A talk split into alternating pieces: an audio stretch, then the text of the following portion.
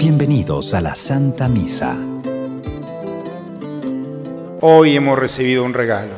La buena noticia es que las malas noticias son nuestra especialidad, porque sabemos quién tiene la última palabra. Si un cristiano tiene esta certeza, entonces puede salir. Y si no, se queda para celebrar la siguiente misa, hasta que entiendas que el que tiene la última esperanza, la última palabra, el poder de cambiar, es el Señor. Si estás así, venga lo que venga, estás preparado. Muy buenas tardes. Cada domingo el Señor viene a nuestro encuentro para darnos vida en medio de tantas situaciones de muerte. Con gran fe y con un corazón bien dispuesto, recibamos al Señor que nos visitará hoy en su palabra y nos entregará su vida en la Eucaristía.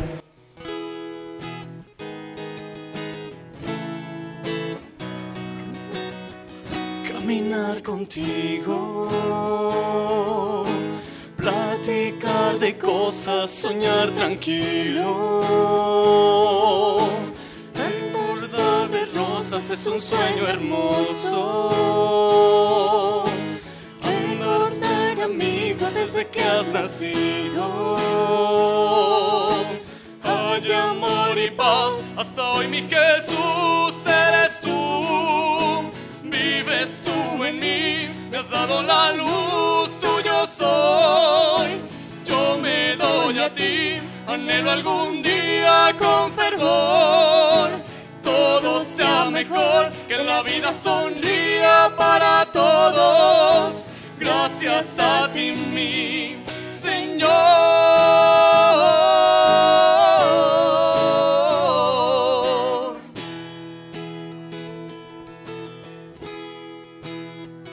En el nombre del Padre, del Hijo, del Espíritu Santo, el Señor esté con todos ustedes, hermanos.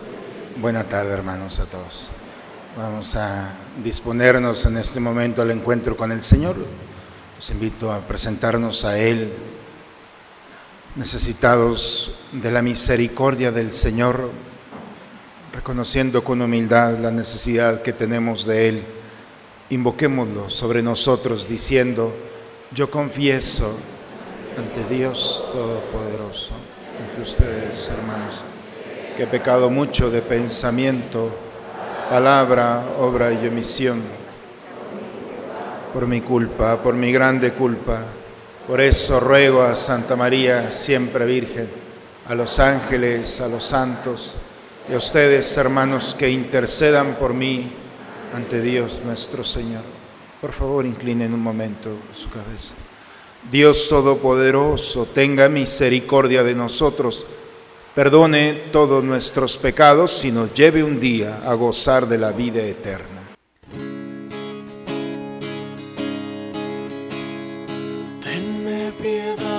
Gloria a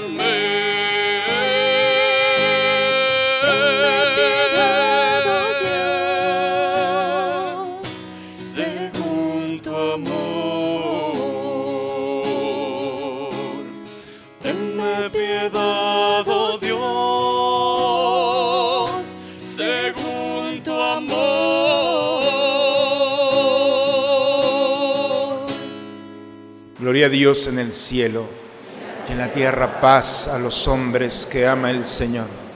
Por tu inmensa gloria te alabamos, te bendecimos, te adoramos, te glorificamos. Te damos gracias, Señor Dios, Rey celestial, Dios Padre Todopoderoso, Señor Hijo único Jesucristo, Señor Dios, Cordero de Dios, Hijo del Padre Tú que quitas el pecado del mundo, ten piedad de nosotros. Tú que quitas el pecado del mundo, atiende a nuestra súplica. Tú que estás sentado a la derecha del Padre, ten piedad de nosotros, porque solo tú eres santo, solo tú Señor, solo tú Altísimo, Jesucristo, con el Espíritu Santo, en la gloria de Dios Padre. Amén. Oremos. Señor Dios, de quien todo bien procede, escucha nuestras súplicas y concédenos que comprendiendo por inspiración tuya lo que es recto, eso mismo bajo tu guía lo hagamos realidad por Cristo nuestro Señor. En la primera lectura escucharemos cómo el profeta Elías realiza un milagro para mostrar que la fuerza de la vida reside en Dios, que le concede la fuerza para dar vida a un niño. Escuchemos la proclamación de la palabra de Dios. Lectura del primer libro de los Reyes. En aquellos días cayó enfermo el hijo de la dueña de la casa en la que se hospedaba Elías. La enfermedad fue tan grave que el niño murió. Entonces la mujer le dijo a Elías, ¿qué te he hecho yo, hombre de Dios? Has venido a mi casa para que recuerde yo mis pecados y se muera mi hijo. Elías le respondió, dame acá tu hijo.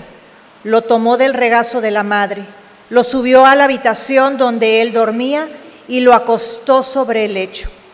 Luego clamó al Señor, Señor y Dios mío, ¿es posible que también con esta viuda que me hospeda te hayas irritado, haciendo morir a su hijo?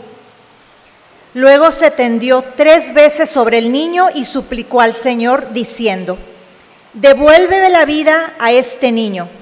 El Señor escuchó la súplica de Elías y el niño volvió a la vida. Elías tomó al niño, lo llevó abajo y se lo entregó a su madre, diciendo, mira, tu hijo está vivo. Entonces la mujer dijo a Elías, ahora sé que eres un hombre de Dios y que tus palabras vienen del Señor. Palabra de Dios. Al Salmo 29 respondemos, Te alabaré Señor eternamente. Te alabaré Señor, pues no dejaste que se rieran de mí mis enemigos. Tú, Señor, me salvaste de la muerte y a punto de morir me reviviste.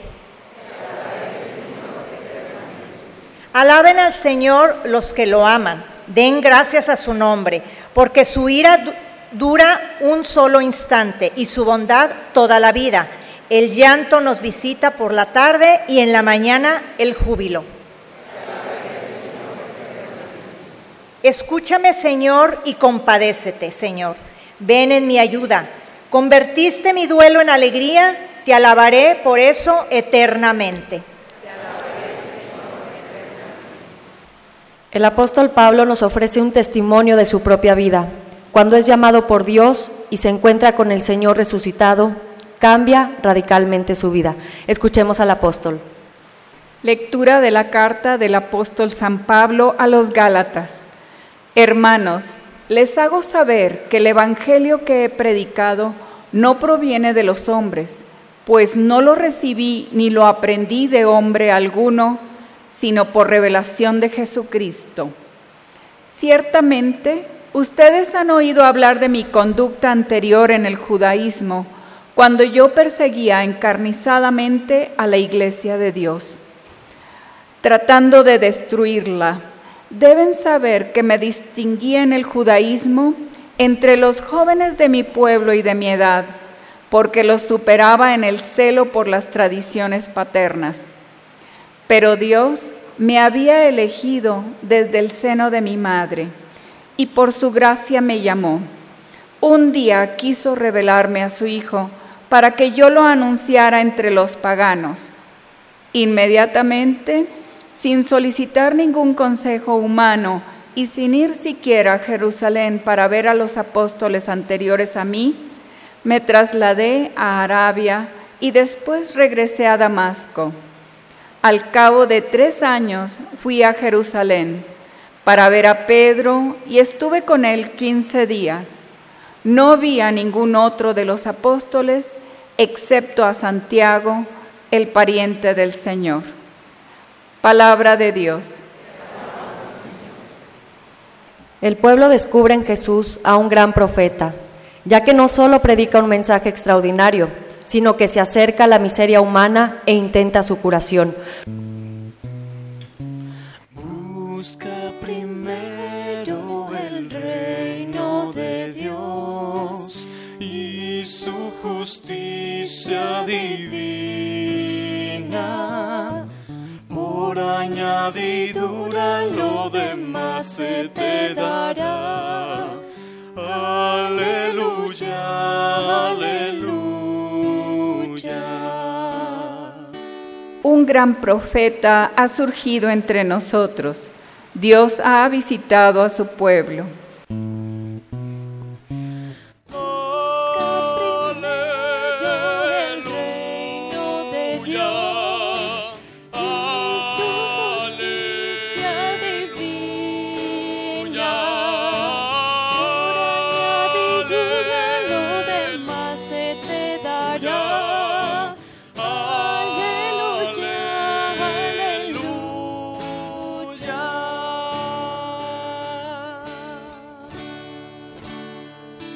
El Señor esté con todos ustedes, hermanos. Proclamación del Santo Evangelio según San Lucas. En aquel tiempo se dirigía Jesús a una población llamada Naim, acompañado de sus discípulos y de mucha gente. Al llegar a la entrada de la población, se encontró con que sacaban a enterrar a un muerto, hijo único de una viuda, a la que acompañaba una gran muchedumbre. Cuando el Señor la vio, se compadeció de ella y le dijo, no llores. Acercándose al ataúd, lo tocó y los que lo llevaban se detuvieron. Entonces dijo Jesús, joven, yo te lo mando, levántate. Inmediatamente el que había muerto se levantó y comenzó a hablar. Jesús se lo entregó a su madre. Al ver esto, todos se llenaron de temor y comenzaron a glorificar a Dios diciendo, un gran profeta ha surgido entre nosotros. Dios ha visitado a su pueblo. La noticia de este hecho se divulgó por toda Judea y por las regiones circunvecinas. Palabra del Señor. El profeta que hemos escuchado en la primera lectura, el profeta Elías, está siendo perseguido, quieren la muerte del profeta, han matado a la mayoría de los profetas, prácticamente solamente queda él. Y entra a una ciudad donde es hospedado por una viuda con un hijo, un hijo pequeño. Esta mujer lo esconde, podemos llamarlo así. El problema es de que el hijo, el pequeño de esta viuda, se enferma, hemos lo escuchado en el texto el día de hoy, se enferma y muere. Y ante el dolor de la muerte del hijo, la mujer no encuentra una explicación, como cualquier madre que vive el dolor de la pérdida de un hijo. La lógica es que los chicos vivan hasta ser adultos y ancianos. Y si la muerte nos duele, aún más la muerte de un muchacho en, una tierna, en una edad. Y la mujer empieza, busca una posible respuesta, no la encuentra. Y la que encuentra es, pues ella misma, mi hijo murió por mis pecados, Dios me está castigando. Y Dios se ha valido de mi hijo para hacerme entender que mi vida no le es agradable. Y entonces, quizá esta mentalidad todavía hasta hoy en día, Dios me castiga por mis pecados. Y entonces eh, le dice el texto el día de hoy, es este diálogo, profeta, tú has venido a mi casa no como una bendición, has entrado en mi casa para que Dios me diga lo que merezco. Y entonces ella busca la resignación, no la va a encontrar culpándose, pero es una manera de explicar el dolor profundo de una mujer que ha perdido a su hijo. Y ante esa pérdida, pues entonces quiere sanarla con cualquier cosa. Y si es con su propia condenación, entonces quiere encontrar, porque a veces el dolor puede ser sanado con otro dolor más profundo. No lo va a encontrar, no sé si me explico, pero es lo que está viviendo esta mujer. El profeta lo que hace es quitarle al hijo. El texto del día de hoy es, le quita al hijo de su regazo que está muerto. Ya no hay nada que hacer. Y lo toma en su regazo y empieza el profeta a orar, a pedirle a Dios que interceda, no por el niño, que interceda por la mujer. El profeta pone su mirada en la mujer, en el dolor de la mujer. Y si el dolor de esta mujer puede ser reparado con la vida del Hijo, Señor, dale la vida a este niño. El Señor escuchó la súplica de Elías y el niño volvió a la vida. No resucitó, porque la resurrección implica no volver a morir, eso será en la eternidad.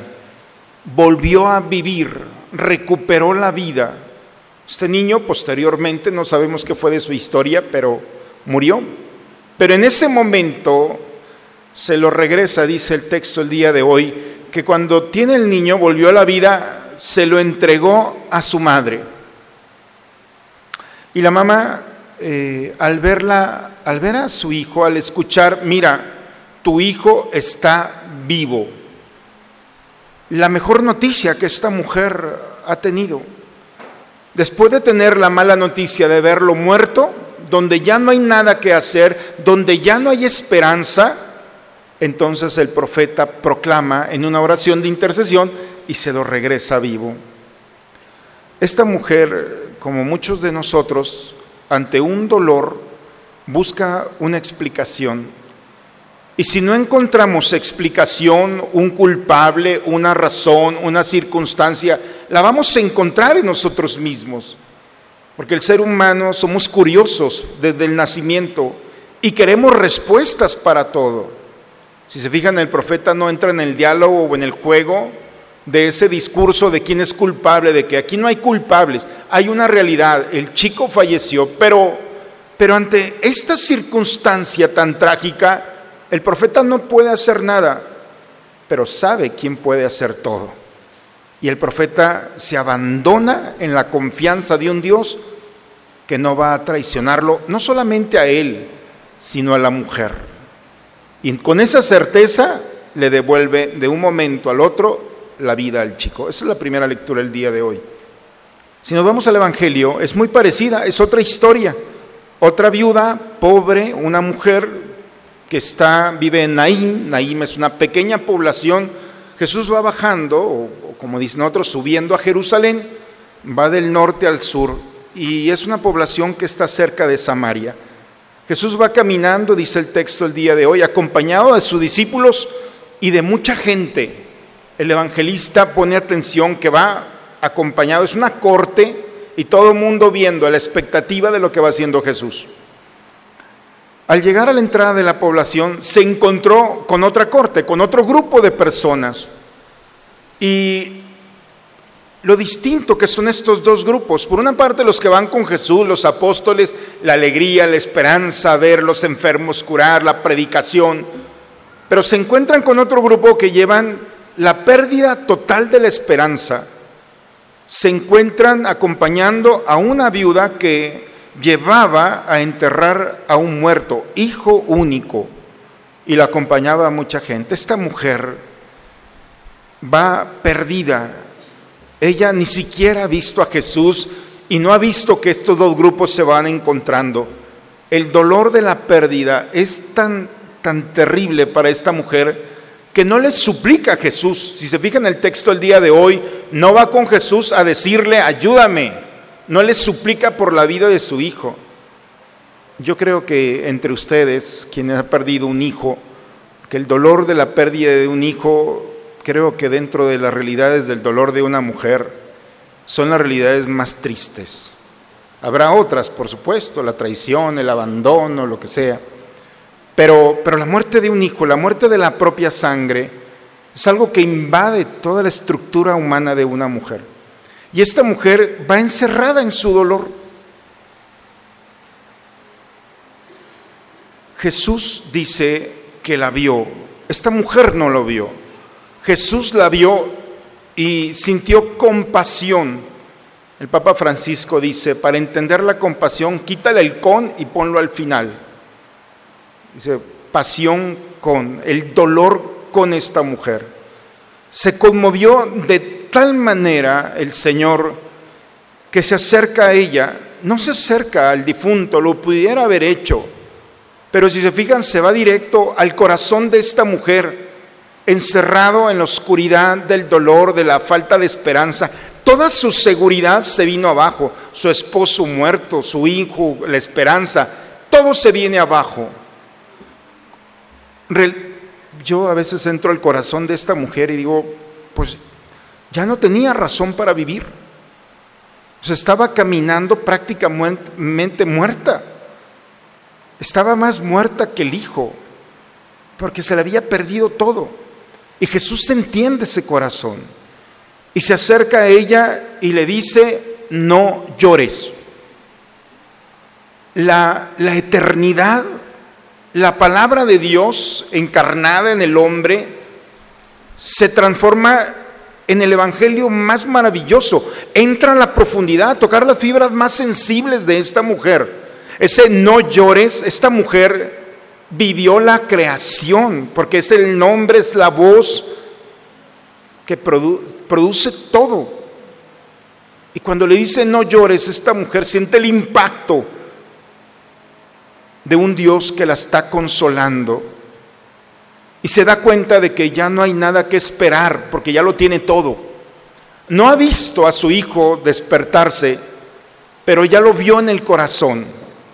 Y esa es la esperanza que provoca Dios cuando habla al corazón y nosotros nos permitimos dentro de nuestra realidad que el Señor toque nuestra vida.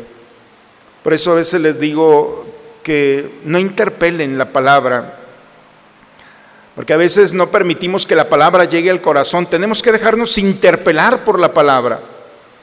A veces estamos tan sujetos, claro, somos occidentales, a tratar de interpretar cada palabra que dice el Padre, a ver si tiene lógica.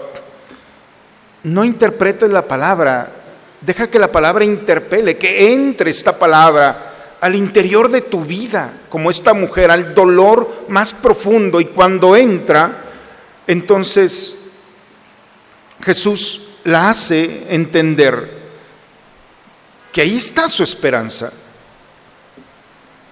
Jesús se acercó al ataúd, lo tocó y los que lo llevaban se detuvieron. Entramos a este escenario. Y entonces le dice, le dice a un cuerpo muerto, el muchacho está muerto. Y le dice al muerto, joven, yo te lo mando, levántate. No era necesario que le dijera al muerto, con solo pensarlo, el muchacho se iba a levantar. Con solo tocarlo, quizá se iba a levantar. Lo hizo en otras ocasiones.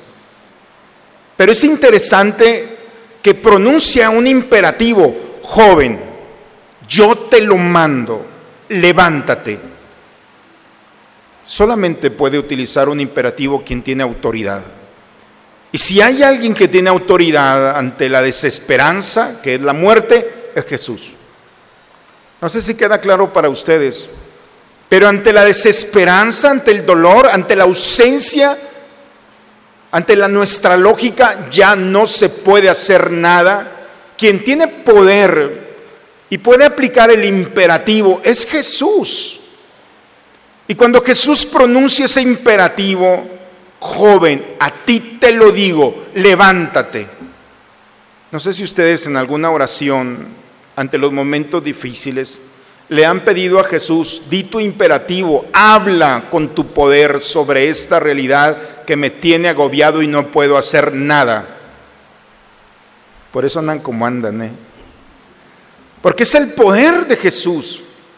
El imperativo de decirle a la muerte, no tienes poder sobre este muchacho. Joven, a ti te lo digo, levántate. ¿Qué no se lo podrá decir ya no hay realidad más difícil. De hecho, popularmente se dice que tenemos respuesta para todo menos, solución para todo menos para la muerte. Pues también para la muerte tenemos solución. Lo demás es cosa pequeña. Y entonces, ante esta realidad, el joven se levantó y comenzó a hablar. Jesús, como el profeta, Jesús se lo entregó a su madre. Los mejores brazos que hay para un hijo son los brazos de una madre. No sé si hay otros brazos mejores. No sé qué piensan ustedes. Pero yo creo que los mejores brazos son los de Dios, sin quitarle méritos a lo de una mamá. Por eso, si el hijo no está en los brazos de una mamá, entonces lo mejor es que estén en los brazos de Dios. Fuera de allí, yo sé que están volteando a ver a la nuera y le dicen, ya ves, ni tus brazos, lo acaba de decir el padre. Pero la realidad es que se lo regresó el muchacho se pone a hablar como si nada. Todos se llenaron de temor y comenzaron a glorificar a Dios. Ha surgido un profeta entre nosotros. Dios visita a su pueblo. Hermanos, no sé qué les parezcan estas lecturas, si pueden iluminar nuestra historia personal, pero la historia de la que nos habla la podemos entender muy fácilmente porque quizá no todos hemos tenido la experiencia de perder un hijo, pero sí hemos tenido la experiencia de perder la vida, el deseo de vivir, cuando hemos perdido la esperanza, la alegría, la razón para despertarnos.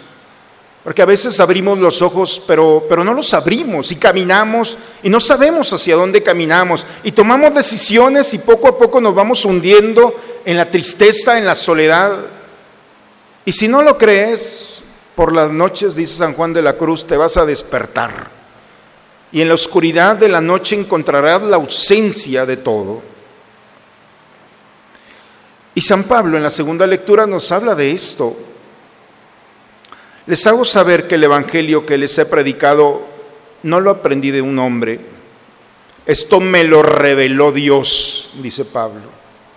Él permitió que Jesucristo se presentara a mí, yo que perseguía la iglesia encarnizadamente, yo que hice tanto mal, que lastimé, he tratado de destruir. Ustedes saben, dice Pablo, mi carta de presentación no es la mejor. Ustedes han oído hablar de mi conducta anterior y me distinguí por ser terrible superaba en celo a los demás. Pero, y hay un pero hermoso, pero Dios me había elegido desde el seno de mi madre. Aún con mi resistencia, con mi violencia, aún con ese dolor con el que lastimaba a los demás y me deleitaba con eso, en ese vacío encontré que Dios me había dado la libertad y llegó un momento en el que esa libertad me llevó a entender que Dios me había elegido. Y por su gracia, por su amor, tenía un proyecto para mí al que no me merecía. En ese camino a Damasco, Él se encontró conmigo, no yo con Él. Él tuvo la iniciativa de encontrarse conmigo y ese encuentro provocó un cambio en el que ahora me he transformado de amenaza en bendición. Y si antes perseguía y lastimaba y quitaba la vida, ahora resulta que mi bendición me acompaña al proclamar la buena nueva. Y lo mismo que hizo conmigo, lo hace con otros. Pues hermanos, las lecturas del día de hoy nos hablan sobre una oportunidad para cada uno de los que nos reunimos en el domingo, día de la resurrección. Por eso los cristianos nos reunimos porque un día como hoy Cristo venció a la muerte. Y la muerte y sus consecuencias, como es la tristeza, el pecado, las debilidades, las angustias, los miedos, un día como hoy, Cristo le quitó la armadura al enemigo y resucitó. y restauró la naturaleza caída por el pecado. Un día como hoy, Cristo resucitó y sería una manera muy egoísta de pensar que solamente Él resucita. Al resucitar, nosotros participamos de esa resurrección, de esa vida nueva. Y se acerca a nosotros como se acercó a este joven, porque en nuestros pecados incluimos a los demás. Porque parece que no, pero en mis decisiones, si es buena, alguien se va a alegrar. Y si es mala, alguien va a entristecerse. Porque si yo me equivoco, seré motivo de tristeza para mis padres, mis amigos, mis hermanos. Y Jesús viendo el dolor de nuestros seres queridos, por ellos puede actuar en favor nuestro. Acuérdense que por la mujer resucitó al muchacho, porque al ver la tristeza de aquellos que están a su lado, quiso alegrar, sanar, y por allí, por ese camino, Jesús toca la vida y resucita a este joven. Hoy el Señor nos invita a descubrir que es el que tiene la iniciativa, es el que trata día y noche, no descansa, tratando de liberarnos de nosotros mismos, porque nos hemos olvidado que, que no podemos caminar en esta historia siendo una amenaza para los demás. La peor tragedia, la peor tragedia es ir perdiendo nuestro presente. Libremente estamos decidiendo echar a perder nuestra salvación y la salvación de aquellos que están a nuestro lado. Dios no va a condenar, no he venido a condenar, dice muy claro. El hombre, nosotros tenemos la libertad de condenarnos o salvarnos. Esa es la realidad y por eso la propuesta de este día es permitir que el Señor tenga compasión, se acerque a nosotros y con ese imperativo arranque de nosotros todas aquellas realidades, cadenas, ideas, pensamientos, estructuras del corazón y de la mente que no permiten que caminemos como Dios manda, con serenidad, con paz, con alegría. Por eso lo hizo con Pablo le cambió la vida. Estaba decidido a hacer el mal. Pobre Pablo, pensó que él iba a decidir su vida. Y cuando Dios actúa en él y lo hace disfrutar el deleite de hacer el bien, entonces se da cuenta cuánto equivocado estaba y empieza a transformar su historia. Hermanos, hoy el Señor nos invita, como estas historias que hemos escuchado, a aplicarlas en la realidad, en nuestra vida. ¿Qué es aquello que me está quitando la vida? ¿Qué es aquello con lo que he provocado el dolor de aquellos que están conmigo? Lo más maravilloso es que Jesús le habló a un muerto. Y ustedes, aunque están dormidos, son más fáciles, yo creo. Jesús habla al corazón pero es tu decisión. El poder y la autoridad del Señor de transformar toda nuestra vida puede aplicar en aquellos corazones que quieren recuperar la alegría, la esperanza, la seguridad de un Dios que sabe hacer las cosas bien y perfeccionar tus decisiones. Hoy el Señor nos invita nuevamente a alegrarnos, a escuchar ese imperativo yo te lo digo, levántate.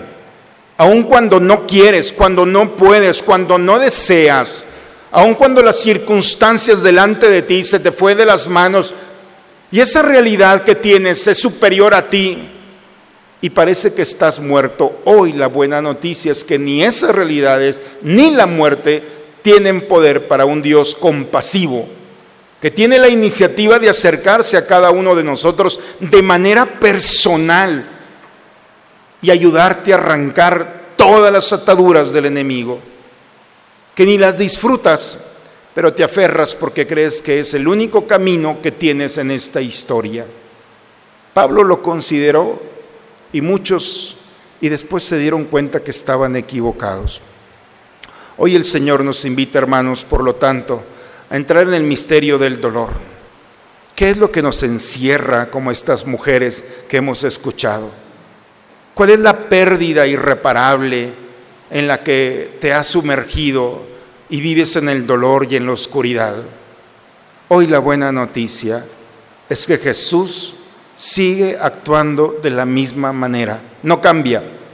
Él es el que tiene la iniciativa y se acerca a nosotros con ese poder que tiene, es imperativo para tocar la historia y decir, basta, no vienes a esto, no eres una amenaza, no estás llamado a vivir como un muerto y permitir que la palabra amorosa de un Dios conquiste nuevamente la tierra con la que fuiste hecho y participas del soplo de Dios. Deja que Él nuevamente con su palabra toque, restaure, sane, ilumine, perfeccione y puedas en esta Eucaristía, como Pablo, decir, yo me había aferrado al mal, pero porque no conocía el bien. Y permitir que esa obra maravillosa de Dios venga a darle un cambio a tu historia. Lo vas a disfrutar, porque quien tiene vida es alegría para aquellos que están a su lado. Quien no vive en la alegría, lamentablemente alguien está llorando. Jesús tomó al muchacho y lo puso en el regazo de su madre. Hermanos, hoy la iglesia se presenta como una madre. Hoy estamos en el regazo de la comunidad. Todos somos abrazados por el cuerpo místico de Cristo, que es la iglesia. Estar aquí es ser abrazados después de que el Señor nos ha liberado, de que nosotros le hemos dicho, ya fue suficiente. Los brazos de una madre siempre van a soportar, a fortalecer y a cuidar al hijo o a la hija que se ha equivocado, pero ha encontrado en la madre una luz, una esperanza, un consuelo, una palabra para que la historia tome un rumbo diferente. El Evangelio, hermanos, es esperanza.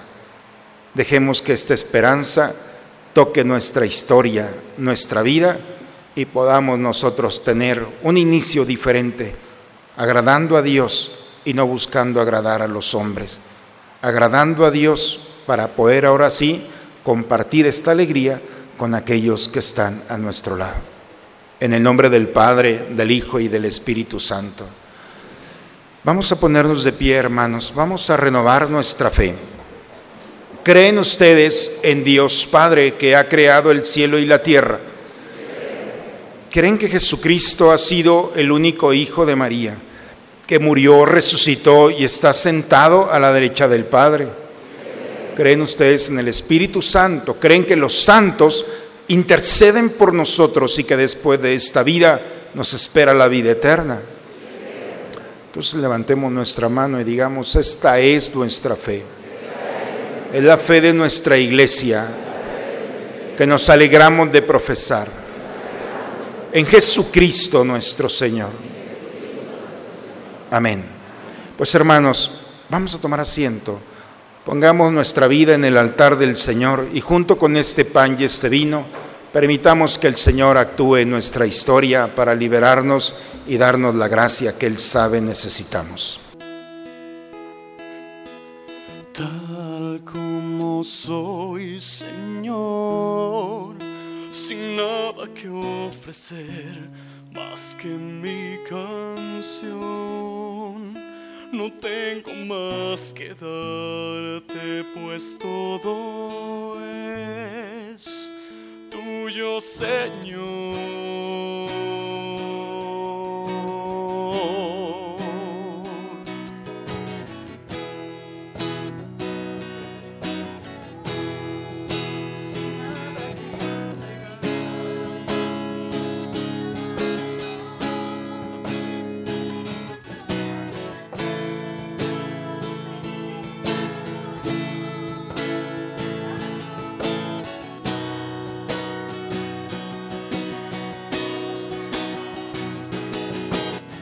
você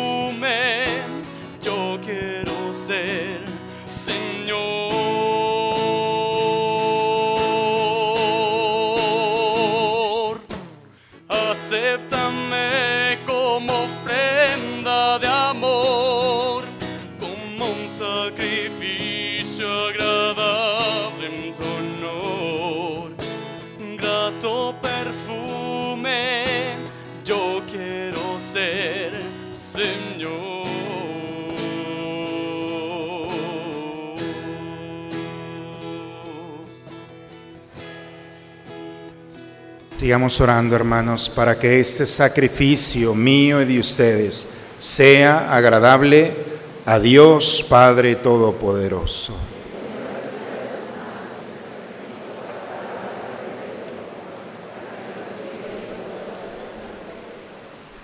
Mira, Señor, con bondad nuestro servicio para que esta ofrenda se convierta para ti en don aceptable y para nosotros en aumento de nuestra caridad por Cristo nuestro Señor.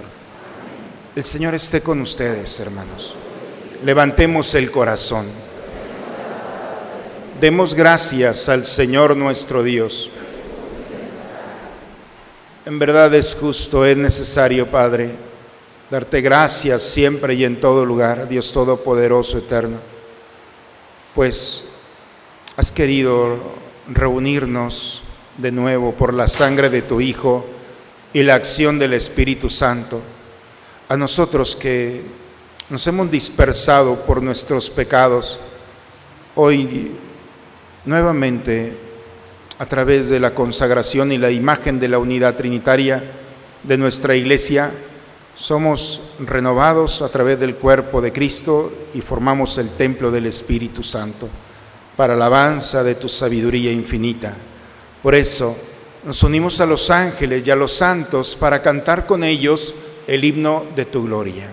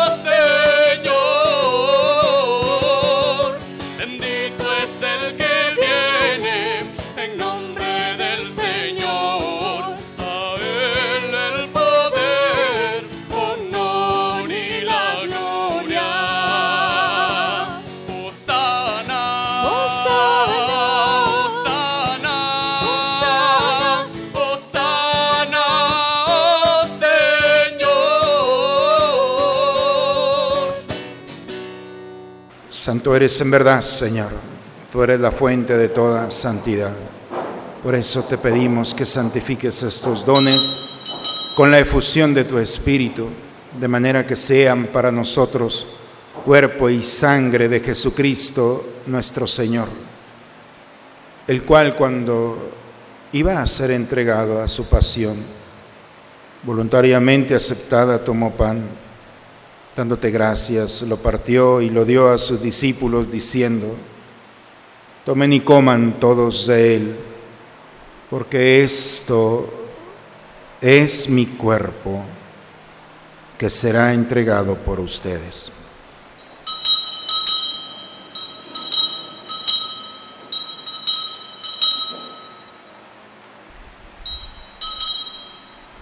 Del mismo modo, acabada la cena, tomó el cáliz. Dándote gracias de nuevo, lo pasó a sus discípulos diciendo, tomen y beban todos de él, porque este es el cáliz de mi sangre, sangre de la alianza nueva y eterna, que será derramada por ustedes y por muchos para el perdón de los pecados. Hagan esto en conmemoración mía.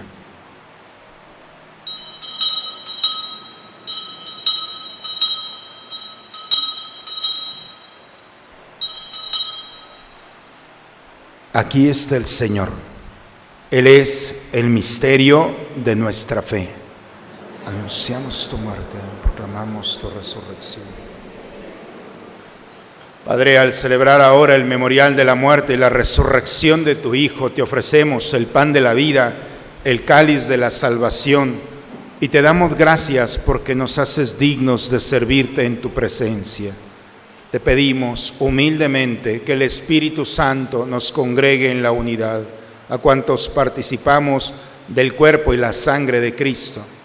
Acuérdate, Señor, de tu iglesia extendida por toda la tierra reunida aquí en el domingo, día en el que Cristo ha vencido a la muerte y nos ha hecho participar de su vida inmortal.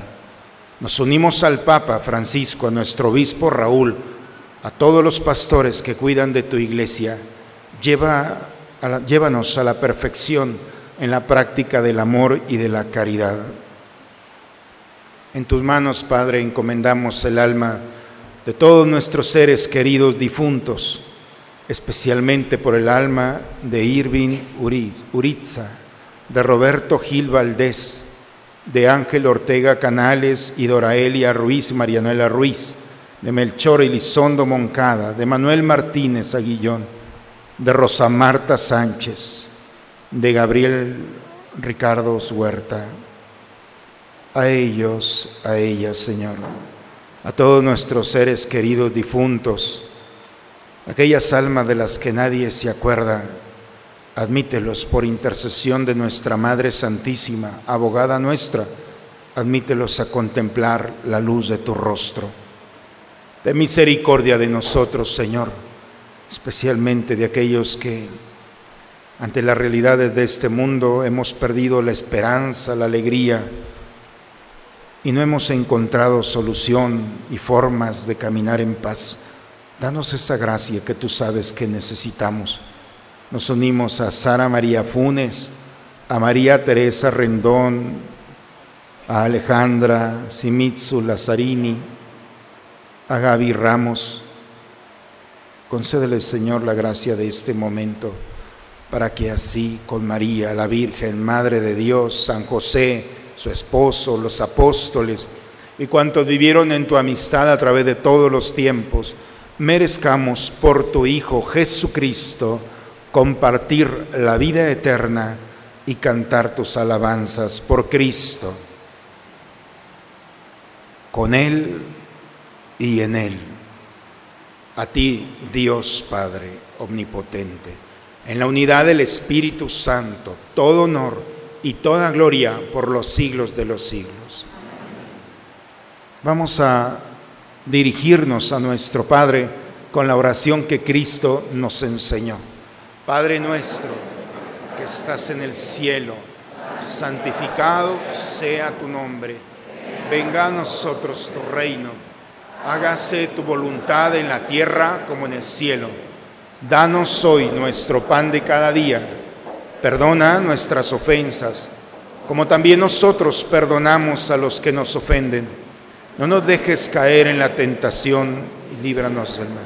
Líbranos de todos los males, Señor, y concédenos la paz en nuestros días, para que ayudados por tu misericordia vivamos libres de pecado y protegidos de toda perturbación, mientras estamos esperando la venida gloriosa de nuestro Salvador Jesucristo.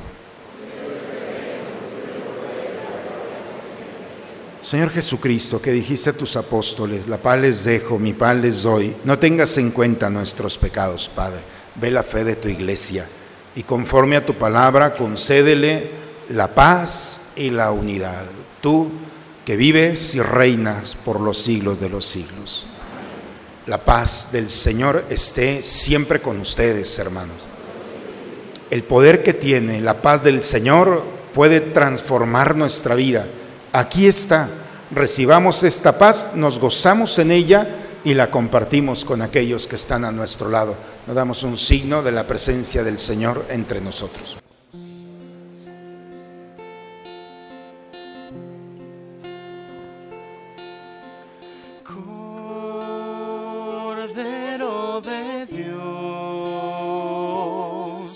que quitas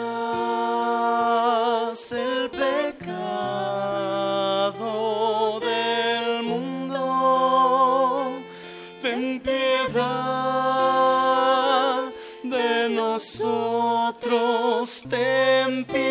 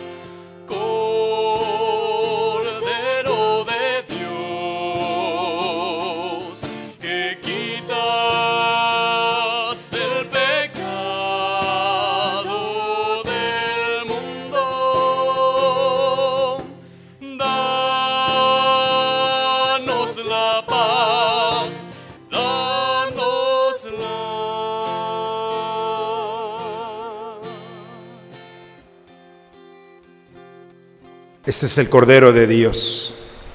Es Cristo Jesús. Está aquí. Ha venido a quitar el pecado del mundo. Dichosos nosotros los invitados a la cena del Señor.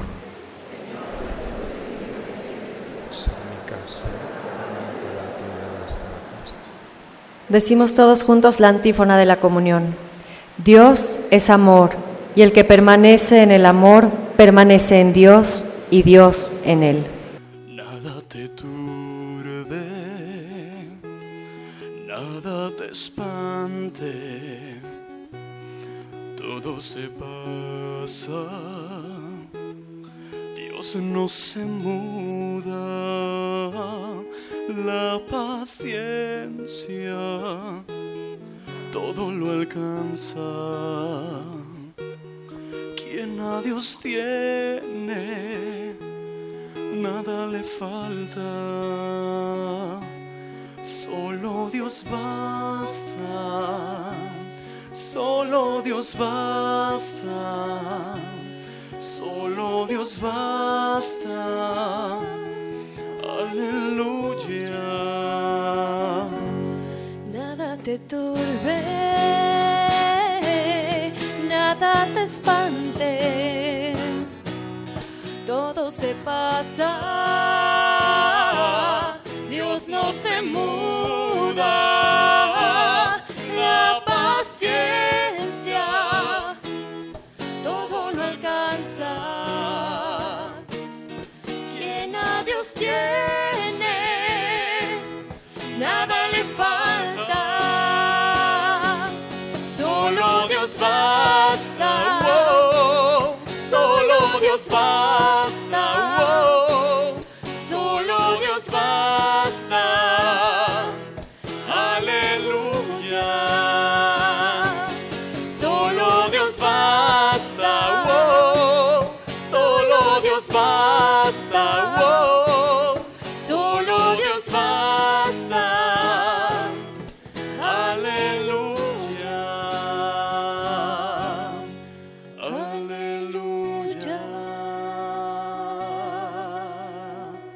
Para las personas que no pudieron recibir la comunión eucarística, les pedimos que se pongan de rodillas para recibir la comunión espiritual.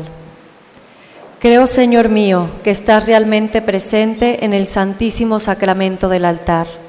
Te amo sobre todas las cosas y deseo ardientemente recibirte dentro de mi alma, pero no pudiendo hacerlo ahora sacramentalmente, ven al menos espiritualmente a mi corazón y como si ya te hubiera recibido, me abrazo y me uno todo a ti.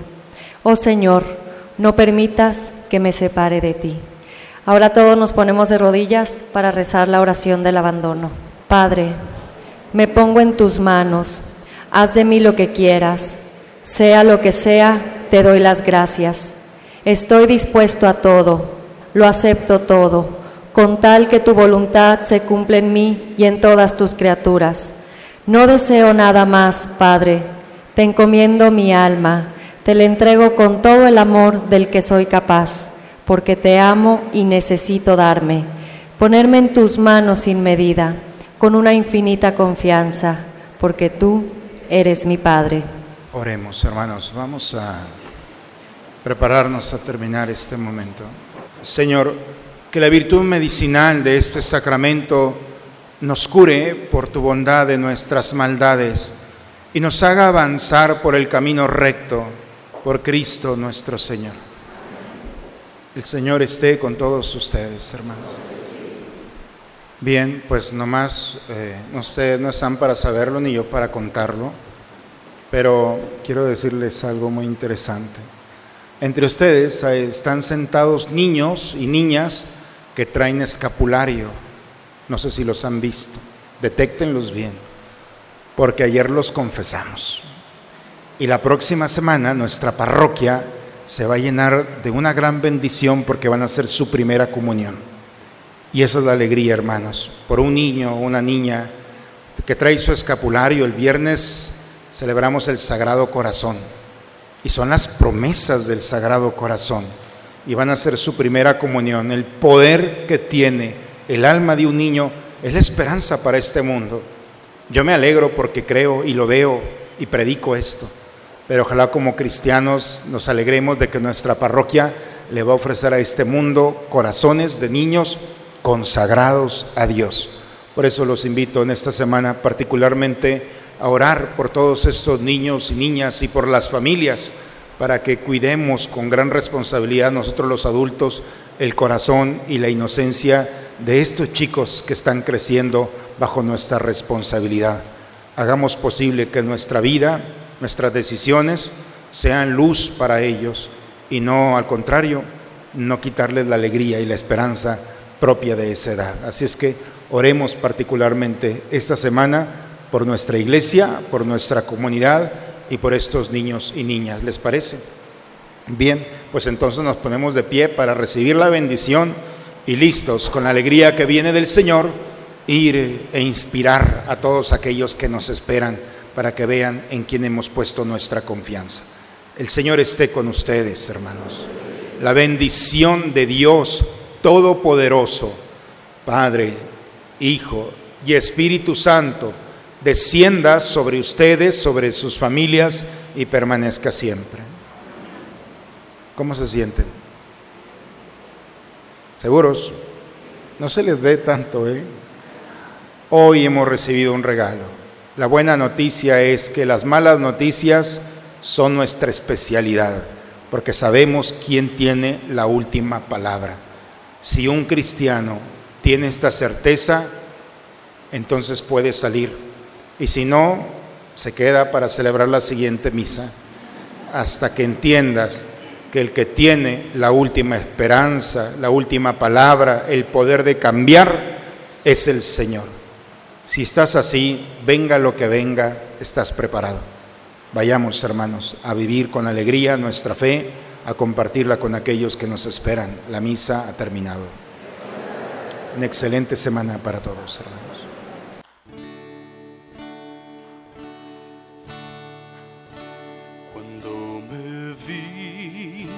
desnudo